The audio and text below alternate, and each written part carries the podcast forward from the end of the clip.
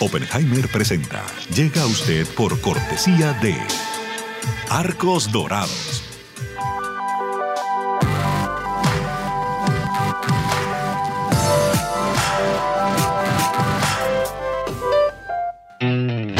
UAD es más que una universidad. Es vivir una experiencia única de aprendizaje. Es tu tiempo de vivir. UAD Experience. En el Bancopel de Julia, la tarjeta de crédito se tramita solo con una identificación oficial. Bancopel. El banco que quiero a mi manera. ¿Sabías que según un estudio de la Universidad de Oxford, casi la mitad de los trabajos actuales podrían dejar de existir en 10 años? La inteligencia artificial llegó para quedarse. ¿Cómo te va a afectar la automatización? ¿Cuáles son los trabajos del futuro? Andrés Oppenheimer te lo cuenta en su nuevo libro, Sálvese quien pueda. Y no te quedes atrás.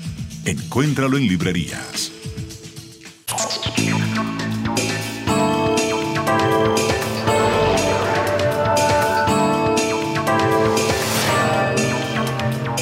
Hola, ¿qué tal? Soy Andrés Oppenheimer. ¿Hay un peligro real de que Rusia use armas nucleares en la guerra de Ucrania? El presidente ruso Vladimir Putin dijo el 30 de septiembre de que está dispuesto a usar, abro comillas, todo el poder y todos los medios, cierro comillas, a su alcance para defender los territorios de Ucrania que recientemente anexó. Y los temores de un ataque nuclear ruso aumentaron en días recientes después de que Ucrania recuperó varias localidades que habían sido anexadas por Rusia. Entonces, ¿es posible que si Putin se siente perdido, arrinconado, podría ser una locura? ¿O estas veladas amenazas suyas son solo parte de una guerra psicológica para intimidar a los países que apoyan a Ucrania? Hoy lo vamos a analizar con el especialista en Rusia Stephen Hall, ex jefe de operaciones de la CIA en los países de la ex Unión Soviética. Y desde Ucrania vamos a tener al embajador especial de Ucrania para América Latina, Ruslan Spirin. Le vamos a preguntar si la reacción de América Latina ante la anexión rusa de estas cuatro regiones es correcta o insuficiente. Y más tarde en el programa, en nuestro segmento habitual El Innovador de la Semana, vamos a hablar con Khaled Haye, el cofundador de una nueva plataforma de Internet llamada Munili, que entre otras cosas nos permite a quienes vivimos en edificios manejar el ingreso de visitantes a nuestros hogares desde nuestro teléfono celular, con un clic. ¿Será el fin de los guardias de seguridad en los edificios y en los barrios cerrados? Se lo vamos a preguntar al fundador de esta nueva aplicación y le vamos a preguntar qué otras funciones tiene. Bueno, empecemos con el tema central, la posibilidad de un ataque nuclear ruso. Vamos con Stephen Hall, el ex jefe de operaciones de la CIA en los países de la ex Unión Soviética. Steve Hall, gracias por estar con nosotros. Steve, el presidente ruso Vladimir Putin ha sugerido en días recientes que Rusia podría usar armas nucleares en su guerra contra Ucrania. Y hay quienes piensan que la recuperación por parte de Ucrania de unas zonas ocupadas por Rusia podría llevar a Putin a tomar una medida desesperada como esa. ¿Usted cree que tendríamos que tomar en serio las amenazas nucleares de Putin o no?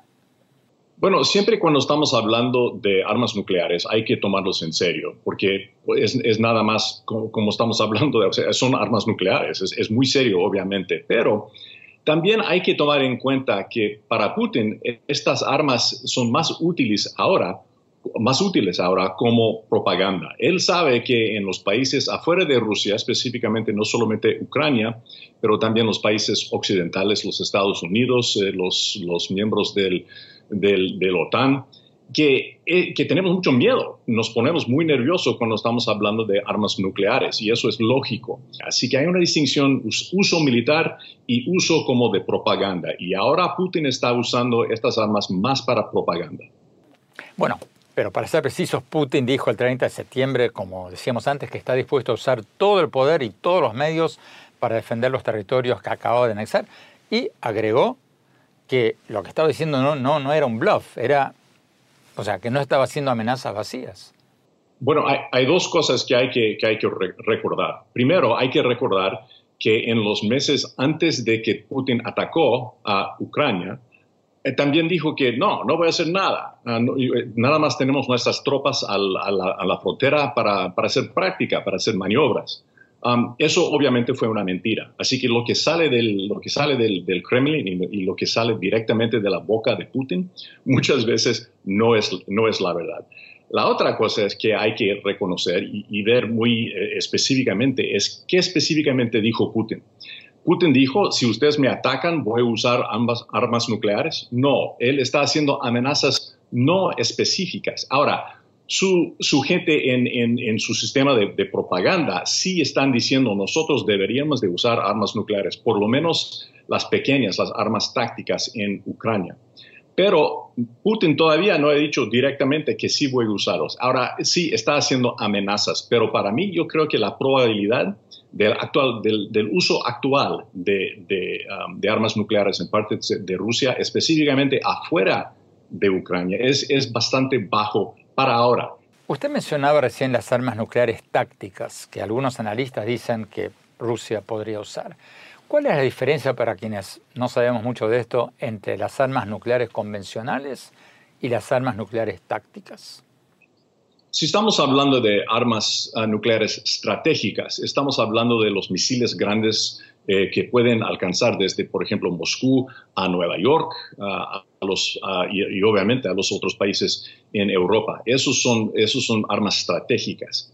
Eh, los, los armas, las armas tácticas, o sea, más pequeñas, eh, tienen, eh, tienen, pues son mucho más pequeñas, obviamente, y pueden, eh, en, teoría, porque esto no ha pasado en la guerra anteriormente de ahora, teóricamente se puede usar, atacar solamente una zona más pequeña, o a lo mejor una población mucho más pequeña, por ejemplo, adentro de, de, Ucrania, si, si el, ejército, el, ejército de Ucrania, de Ucrania está teniendo muchos éxitos, el teoría es que pues, podríamos usar esas armas más pequeñas sin una respuesta internacional. Esta es, e, e, es la diferencia grande entre las armas tácticas y estratégicas. El Washington Post mencionó recientemente que Rusia tendría casi 2.000 armas nucleares tácticas, que como usted decía recién, son más pequeñas, pueden ser transportadas en camiones.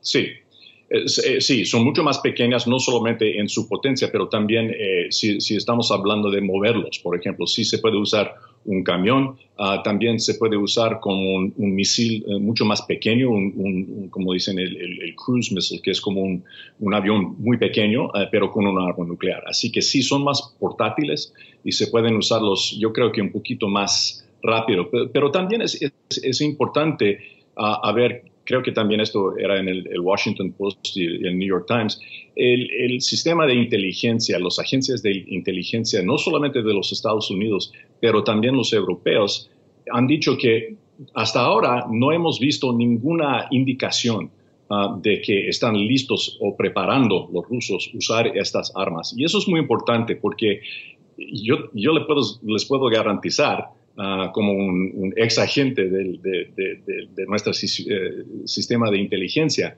que esta es una cosa obviamente muy importante para, no solamente la CIA, pero los otros eh, agencias de inteligencia a, tratar de ver si están moviendo estas armas o preparando para usarlos. Y si no estamos viendo ninguna indicación ahorita de eso, pues e, es mejor.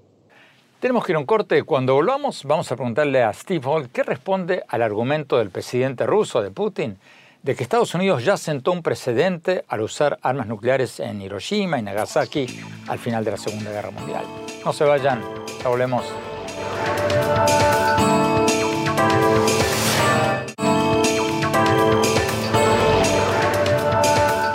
Gracias por seguir con nosotros. Estamos analizando la velada amenaza del presidente ruso Vladimir Putin de usar armas nucleares si es necesario para defender los territorios de Ucrania que él acaba de anexar.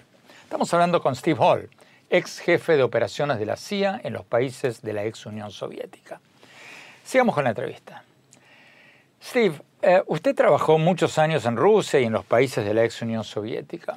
¿Cómo funciona esto de, de las armas nucleares? Putin puede dar una orden, llamar por teléfono y un soldado aprieta un botón nuclear? ¿O hay toda una cadena de generales que tendrían que aprobar una medida como esa? Yo creo que es ninguna de las dos opciones. obviamente no es como uh, Rusia y su sistema no es como un, un sistema normal. Uh, no tiene, por ejemplo, aquí en los Estados Unidos, si el presidente decide que quiere usar uh, bombas nucleares, hay muchos consejeros, hay, hay, hay, nuestro sistema de gobierno en el Congreso que sí tiene que ver. Así que eso es una cosa muy diferente que existe en Rusia. Pero tampoco hay, un, hay una situación en Rusia que Putin puede completamente solo decir, sí voy a empujar el botón nuclear. E, eso tampoco, porque hay, hay consejeros de Putin que tienen pues mucha fuerza, porque son los jefes de, su, de, su, de sus este, organizaciones de inteligencia, de seguridad, algunos del, liderazgo del, del, ejército, que también tienen que ver con las decisiones. Y yo creo que eso es un peligro muy fuerte para Putin. ¿Por qué? Porque estas son la gente que si deciden que Putin está em, actuando, por ejemplo, un poquito loco, para decir otra cosa, ¿no? Ellos podrían decir, bueno, nuestro sistema que tenemos en Rusia ahora, el putinismo, está por caer si él usa las bombas nucleares. Así que nosotros no queremos eso y a lo mejor necesitamos otro líder, otro presidente para Putin. Eh, pueden, podrían hacer, en otras palabras, un golpe si querían. Y eso pasó a Gorbachev en 1991. ¿Qué responde usted al argumento de Putin de que Estados Unidos ya sentó el precedente del uso de armas nucleares cuando lanzó bombas nucleares sobre Hiroshima y Nagasaki al final de la Segunda Guerra Mundial? ¿Es válido ese argumento o no? Bueno, si nos vemos nada más de, cuáles son los hechos, eh, obviamente es cierto que los Estados Unidos, bajo, bajo circunstancias ah, muy diferentes, usó ah, bombas atómicas en, en Japón eso es parte de, nuestra historia. Y hay una discusión hasta hoy muy fuerte adentro de los Estados Unidos si eso fue correcto o, no. Pero eso no tiene que ver con, Putin y, Rusia, porque para Putin esto es otra, eh, otro, otro uso de propaganda. Él está diciendo, mira, los Estados Unidos ha usado ah, eh, armas nucleares, así que, ¿por qué no Rusia? Eso es un intento otra vez a usar esa propaganda para hacer el OTAN, los Estados Unidos, los países uh, democráticos, los países occidentales, para ponernos nerviosos, para decir, mira, sí está contemplando si, si es tiempo de usar esas armas nucleares. Otra vez, es, una, es, es el uso de armas nucleares como, como parte de su propaganda. ¿América Latina tiene algo en juego aquí o no? Pues si estamos hablando de, armas nucleares, obviamente eso es un, eso es un problema mundial. Eh, el impacto no sería, ah, no sería pequeño, sería más obviamente que, que nada más eh, los Estados Unidos o Ucrania o algo así. Así que eso sí es un, eso es un problema mundial. Yo creo que las democracias del mundo sí deberían, y, actualmente han hecho esto en, las Naciones Unidas, hay que condenar lo que ha hecho Rusia en contra de, Ucrania. Eso es una pregunta no solamente de qué es correcto, qué sistema de gobierno es mejor, la democracia o otros sistemas. Estamos hablando de soberanía. ¿Cuáles, cuáles son los derechos de los países y cuáles son sus responsabilidades con sus países que son sus vecinos? Y en ese contexto yo creo que sí, Latinoamérica y todo el mundo tiene que ver con, con estas preguntas y qué ha hecho a Putin con, con Rusia eh, en contra de, de, Ucrania. Y no solamente Ucrania, también Georgia y otros, otros países que son vecinos de, de Rusia. Steve Hall, muchísimas gracias. Tenemos que ir a un corte. Cuando volvamos, vamos a hablar desde Ucrania con el embajador especial de Ucrania para América Latina. No se vayan, ya volvemos.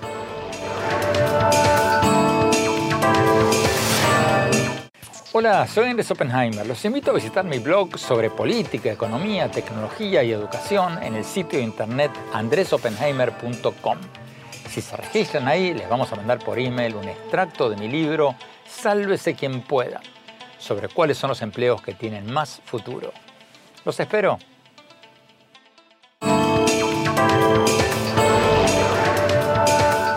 Gracias por seguir con nosotros. Estamos analizando la velada amenaza del presidente ruso Vladimir Putin de usar armas nucleares si es necesario para defender los territorios de Ucrania que él acaba de anexar. Vamos a Ucrania con el embajador especial de Ucrania para América Latina, Ruslan Spirin. Embajador Spirin, gracias por estar con nosotros. Embajador, ¿cómo ven ustedes estas amenazas veladas de Putin de usar armas nucleares? ¿Ustedes ¿Las toman en serio o no tanto? Es que cuando eh, dice o firma Rusia, eso nunca ha significado nada. Nosotros recordemos que en 1991, cuando Rusia firmó un acuerdo llamado Memorándum de, Budapest, según el cual eh, Ucrania deshace de todas las armas nucleares que teníamos que entonces siendo tercera potencia nuclear mundial, otros eh, eh, países de miembros permanentes de seguridad de la ONU han firmado ese documento para proteger a Ucrania y para garantizar la integridad territorial, nuestra soberanía y nuestra independencia. Y entre esos firmantes era Rusia. Supone que debería defender a Ucrania contra cualquier amenaza, ya que Ucrania voluntariamente se, se, queda sin defensa. Eso todos entendemos uh, usando la lógica. Pero lo que piensa un, uh, un dictador uh, psicológicamente eh, no estable o demente, pues no sé cómo llamarlo, ya que comenzó la guerra contra su vecino con su propio deseo, intentando de cambiar las fronteras establecidas por la ONU, las fronteras internacionalmente reconocidas y pues, siguiendo Ah, matando a su propia gente y lanzando cohetes y misiles y bombardeando uh, las ciudades de un país vecino, un, un, país que deshace de armas nucleares, mostrando al mundo que somos protector de este desarmamento nuclear mundial que pretendemos vivir en paz. Así que esa persona que tiene algo en su cabeza, no podemos tener 100% de garantía, pero al mismo tiempo, ahí mismo en Rusia, Ah, creo yo que no van a permitirlo usar. Embajador, vuelvo a mi pregunta. ¿Qué le responde usted a quienes dicen que si Putin se siente perdido, sin salida, podría lanzar un ataque nuclear? Es que él, perdiendo ya, no usa esas sus armas nucleares, ¿verdad? Él no está usando. Él uh, declara la movilización para mandar a este, a este lugar al frente a la, línea de frente, a la batalla. Otros millón, un millón, algunos dicen 300 mil, otros dicen tres veces por 300 mil, otros dicen cuatro veces por 300 mil. Digamos, un millón de los eh, rusos, de los soldados, para mandar a, este, a, la batalla con Ucrania. La gente que no está preparado para la, eh, y eh, la gente que va a cambiar el ejército muy bien preparado, los profesionales ese ejército ya está eliminado, ruso, las tropas rusas, y ahora vienen los, eh, los que están movilizados, los civiles, ah, muchos de ellos son los presos de las, de las cárceles, y ellos no saben pelear, no, no, saben cómo ni llevar puesto su este, calástico, pero ellos van a morir más. Así que Putin prácticamente manda a su, su gente como la carne eh, de eh, cañones. ¿Y cómo creen que él va a usar su eh, propia arma contra su propio pueblo en la línea de frente? Eso se ve muy poco probable. Ah, una vez más, según la lógica. Pero si estamos hablando de una persona que, que, que, no sigue la lógica, pues cualquier cosa puede suceder. Pero yo digo de nuevo que no solamente una persona Ah, el proceso de lanzar una, bomba nuclear o, un misil ah, que, lleva este ah, núcleo ahí dentro de, esas armas nucleares. No es, no, es, no es simplemente una persona que decide y no solamente es un botón rojo que él oprime. Es toda una serie de, de los filtros de decisiones colectivas que al fin llega a, este momento y simplemente no deberían de permitirlo hacerlo. Y porque además entiende que ah, va a recibir una respuesta muy clara, muy rápida y muy fuerte de parte de todos los aliados de Ucrania, de todo el mundo civilizado, porque nadie va a, permitir que él use ah, sin castigo sus armas. Así de fácil. Embajador Spirin, quédese con nosotros, por favor. Tenemos que ir a un corte. Cuando hablamos, le vamos a preguntar al embajador Spirin si los países latinoamericanos están haciendo lo suficiente o no para apoyar a Ucrania. Y después, nuestro segmento habitual, el innovador de la semana. No se vayan, ya volvemos.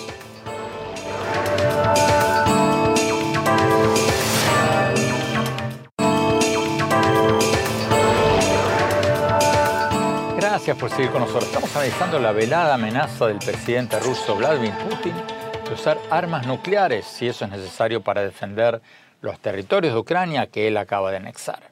Seguimos con el embajador especial de Ucrania para América Latina, Ruslan Spirin, desde Ucrania. Embajador, hablemos de la reacción mundial y, de la reacción latinoamericana al decreto que firmó Putin anexando las cuatro regiones de Ucrania.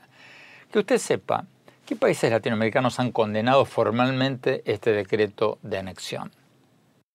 Sí, claro, pues comenzaron con uh, Guatemala, Uruguay, Costa Rica, esos ya eh, oficialmente declararon esto, pero otros países uno por otro están ah, eh, declarando su eh, no reconocimiento, digamos, de estos territorios como parte de, ah, Rusia. No ah, seguro que todo el mundo, comenzando del, de la ONU, del secretario general de la ONU abiertamente, ha dicho que Rusia con sus acciones ha violado eh, las la Carta de, la ONU, eh, los principios principales de seguridad de, la ONU, integridad de las, de las fronteras y todo, uh, integridad de los, de los países.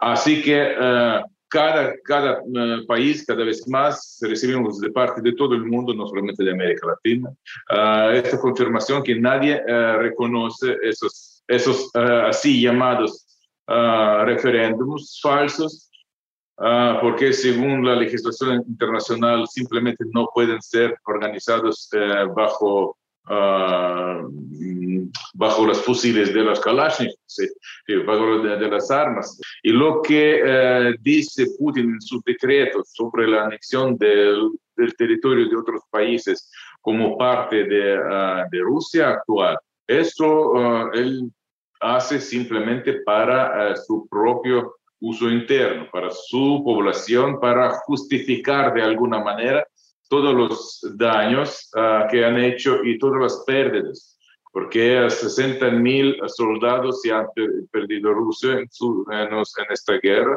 Y uh, tantas, uh, tanta técnica ofensiva pesada, tanques, máquinas blindadas, aviones, helicópteros, navíos complejos de artillería han perdido en seis meses, en siete meses ya en la batalla uh, contra Ucrania, ha perdido más que en diez años uh, de su guerra en Afganistán. Así que uh, para justificar todo ese proceso, él muestra al todo público suyo que pues ya con eso ganó algunos territorios. Y eso va a creer solamente los rusos Ah, que están escuchando la radio y viendo sus noticias por, por tele. Pero todo el mundo no lo reconoce y nunca van a reconocer esta anexión. Ahora, embajador, Estados Unidos, Europa, Japón, varios otros países han anunciado sanciones económicas concretas contra Rusia. Acaba la pregunta, ¿los países latinoamericanos deberían hacer lo mismo? ¿Deberían adoptar sanciones económicas contra Rusia? Cada país eh, eh, funciona y actúa de tal manera que eh, llegó a ese conocimiento y entendimiento de la situación por su experiencia histórica. Algunos tienen, por ejemplo, posibilidad de hacerlo, otros no, simplemente por, su constitución, por doctrina Estrada, por ejemplo, México no, no apoya Ah, no manda sus tropas ni, ni, ni, municiones en los conflictos militares del mundo. Así que cada país va a seguir su propio interés ah, y paso a paso, seguro que vamos a llegar al momento cuando uh, Rusia va a quedar aislada de todo el mundo. Lo que está sucediendo ahora, que todo el mundo está apoyando, estoy hablando de los países civilizados, de los aliados uh, de, de, Ucrania, de los que entienden que Rusia es una amenaza global. Y cuando uh, Rusia actúa de tal manera violando uh, las fronteras de otro país, eso quiere pues crear un, quiere decir que está creando un precedente.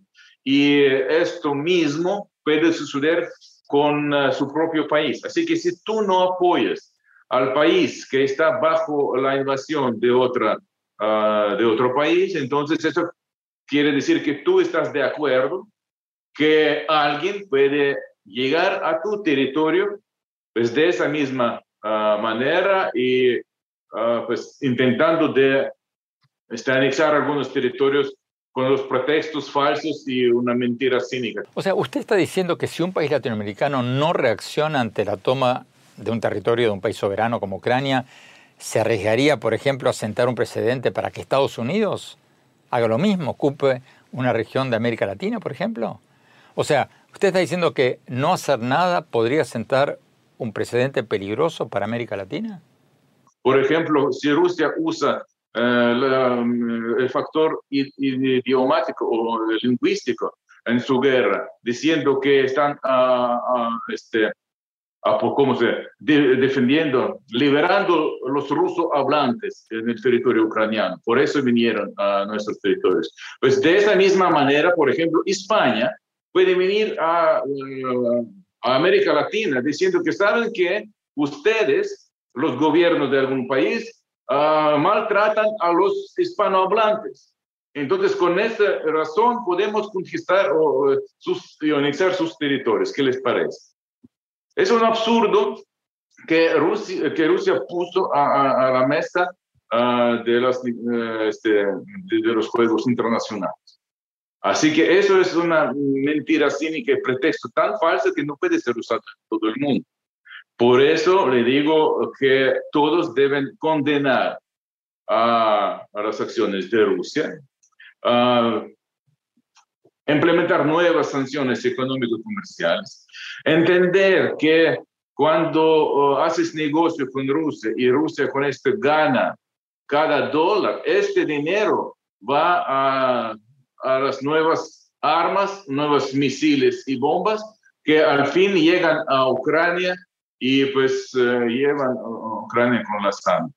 Así que, señores, si no quieren tener lo mismo en sus territorios, es claro que hay que ah, apoyar al pueblo que está sufriendo bajo ah, la invasión rusa.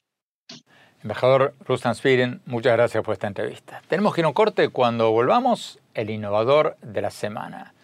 La pregunta, ¿vamos a reemplazar los guardias de seguridad de nuestros edificios o repartos cerrados con una aplicación del celular que nos permita dejar pasar los visitantes con un clic en nuestro celular. No se vayan, ya volvemos.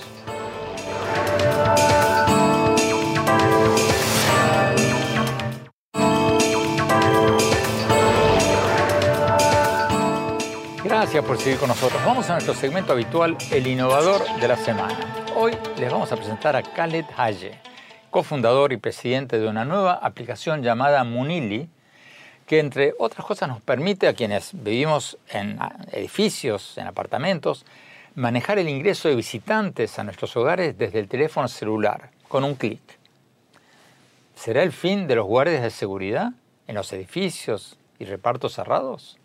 ¿Y qué más puede hacer esta aplicación? Vamos a la entrevista con Haye, cuya plataforma es una de las 34 innovaciones latinoamericanas apoyadas por la aceleradora Y Combinator este año. Vamos a la entrevista. El innovador de la semana es presentado por falabella.com, un nuevo punto de partida.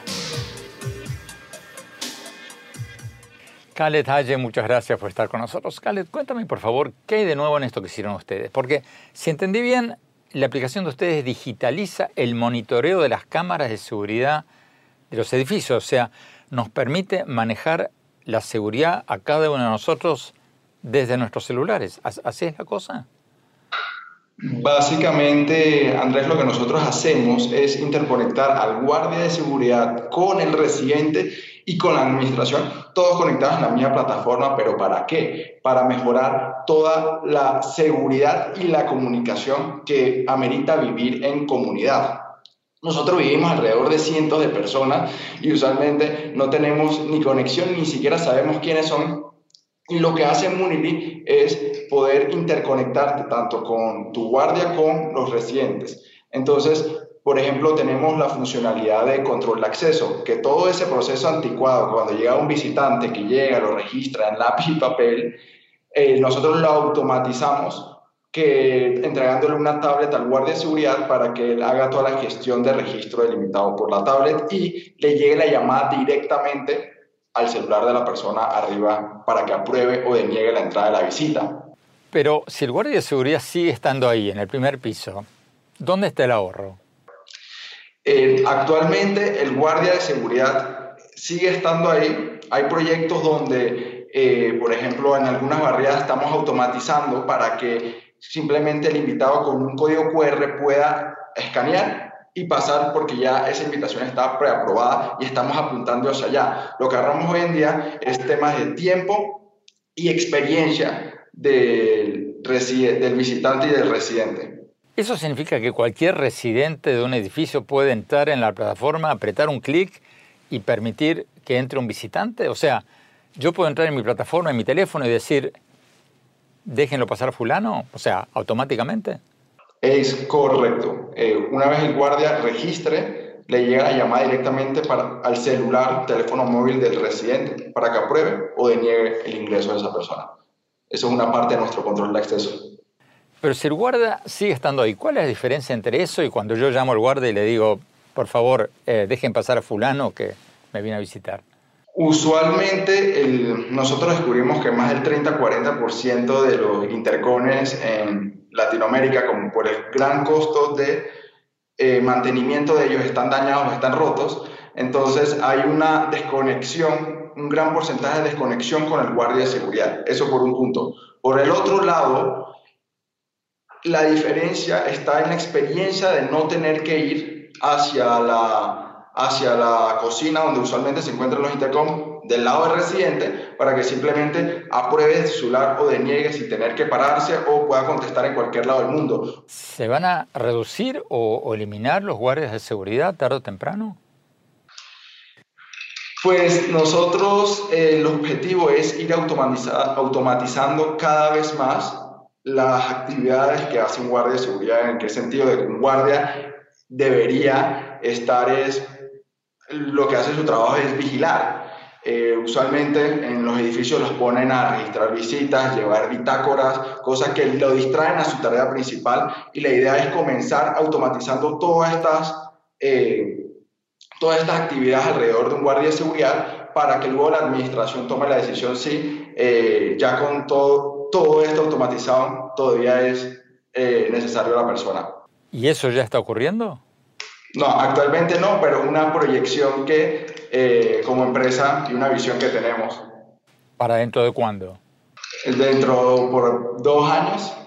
¿Cómo nació esta idea? ¿Hay un problema de seguridad grande en Panamá o, cómo se te ocurrió crear esta plataforma? Muneli nació precisamente porque eh, uno llega a Panamá y ve el, el, gran avance inmobiliario que hay en el país, pero este avance inmobiliario no está, nunca fue eh, apoyada con tecnología. Tú veías edificios, eh, por ejemplo, el, primer caso, el primer edificio que viví cuando llegué a Panamá, usualmente el intercom de mi apartamento estaba dañado y a mí me tocaba bajar a buscar a mis, mis eh, visitantes, así llevando unos pasos adicionales por el simple hecho de que el intercom no servía o cuando tenía que reservar un área común en el edificio tenía que bajar hacia la administración y poder reservarlo en, lápiz y papel abajo en la administración. La idea fue poder toda esa experiencia automatizarla y llevarla al celular de las personas a través de tecnología para poder así ahorrarle al residente tiempo. ¿En qué países están ya? Nosotros entre los tres países donde operamos, que son Panamá, Colombia y Costa Rica, eh, tenemos más de 400 PHs, eh, edificios o barriadas. En el caso de Panamá, tenemos eh, más del 15% del mercado del país. Si hablemos, hablamos de la ciudad de Panamá, estamos en el más del 40-50% de la ciudad de Panamá, de los edificios y barriadas. Khaled Haye, muchas gracias, mucha suerte. El innovador de la semana es presentado por falabella.com, un nuevo punto de partida. Tenemos que ir a un corte. Cuando volvamos, mi reflexión sobre el tema con el que arrancamos el programa, la escalada militar en la guerra de Ucrania. No se vayan, ya volvemos. falabella.com, la calidad la dejamos en manos de expertos. Creo que hemos encontrado el Santo Grial 3.0. Aprobado, aprobado, aprobado. ¡Uh, caracoles! Miles de marcas, miles de emprendedores, la mejor calidad. Todo lo que necesitas está en el nuevo falabella.com. Descarga la app. Hola, soy Andrés Oppenheimer. Los invito a visitar mi blog sobre política, economía, tecnología, educación en el sitio de internet andresoppenheimer.com. Si se registran ahí, les vamos a mandar por email un extracto de mi libro Sálvese quien pueda, sobre cuáles son los empleos que tienen más futuro. Los espero.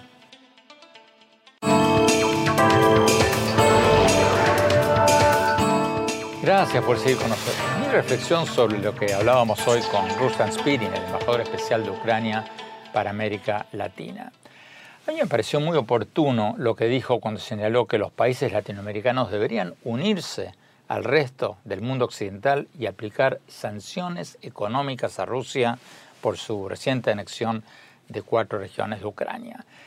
¿Por qué? Bueno, porque si el mundo no reacciona castigando diplomáticamente y económicamente una invasión no provocada de un país a otro, vamos a sentar un precedente muy peligroso. En otras palabras, si el mundo acepta que Rusia puede invadir y anexar partes de un país vecino, soberano y democrático sin sufrir sanciones, ¿acaso no sería un precedente para que algunos traten de validar, por ejemplo, que Estados Unidos o cualquier otro país quiera hacer lo mismo? Los simpatizantes de Rusia en las redes sociales, por lo menos por lo que me escriben, argumentan que Rusia está haciendo exactamente lo mismo que hizo Estados Unidos cuando anexó una buena parte de México. Pero es un argumento tramposo. Eso pasó en el siglo XIX, mucho antes de la creación de las Naciones Unidas, después de la Segunda Guerra Mundial, en que todos los países acordaron respetar sus fronteras y el no uso de la fuerza para ganar territorios. Y podemos criticar las intervenciones militares de Estados Unidos posteriores en Granada en el 1983 o en Panamá en 1989. Pero Estados Unidos no anexó esos territorios como lo acaba de hacer Rusia en Ucrania. Lamentablemente, la mayoría de los países latinoamericanos, aunque muchos han condenado de palabra la invasión rusa, no han adoptado sanciones económicas o diplomáticas contra Rusia, como lo hicieron Estados Unidos, los 27 países de la Unión Europea, Japón y varios otros países. Yo creo que es un error, es un error no sumarse a estas sanciones, porque si no se toman medidas, aunque sean simbólicas, para mandarle un mensaje al pueblo ruso y al gobierno ruso, se normaliza una situación peligrosísima. Por lo menos tendrían que suspender los acuerdos culturales y deportivos con Rusia. Porque si no se manda un mensaje súper contundente, todos los países están en riesgo. Hoy es Ucrania, mañana podría ser cualquier otro país, incluyendo los nuestros. Bueno, se nos acabó el tiempo. Los invito a visitar mi blog en el sitio de internet andresopenheimer.com. Ahí van a poder encontrar mis artículos y programas más recientes y pueden registrarse ahí en el blog para recibirlos por email todas las semanas. Y síganme en mi Twitter, arroba OppenheimerA, en mi página de Facebook, Andrés Oppenheimer, y en mi cuenta de Instagram, Andrés Oppenheimer Oficial. Gracias por seguirnos. Hasta la semana próxima.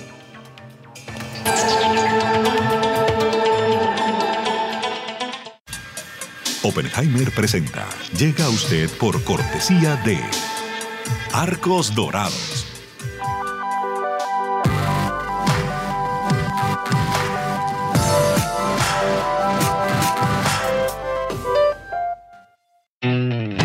UAD es más que una universidad. Es vivir una experiencia única de aprendizaje. Es tu tiempo de vivir. UAD Experience. En el Bancopel de Julia, la tarjeta de crédito se tramita solo con una identificación oficial. Bancoppel. El banco que quiero a mi manera. ¿Sabías que según un estudio de la Universidad de Oxford, casi la mitad de los trabajos actuales podrían dejar de existir en 10 años?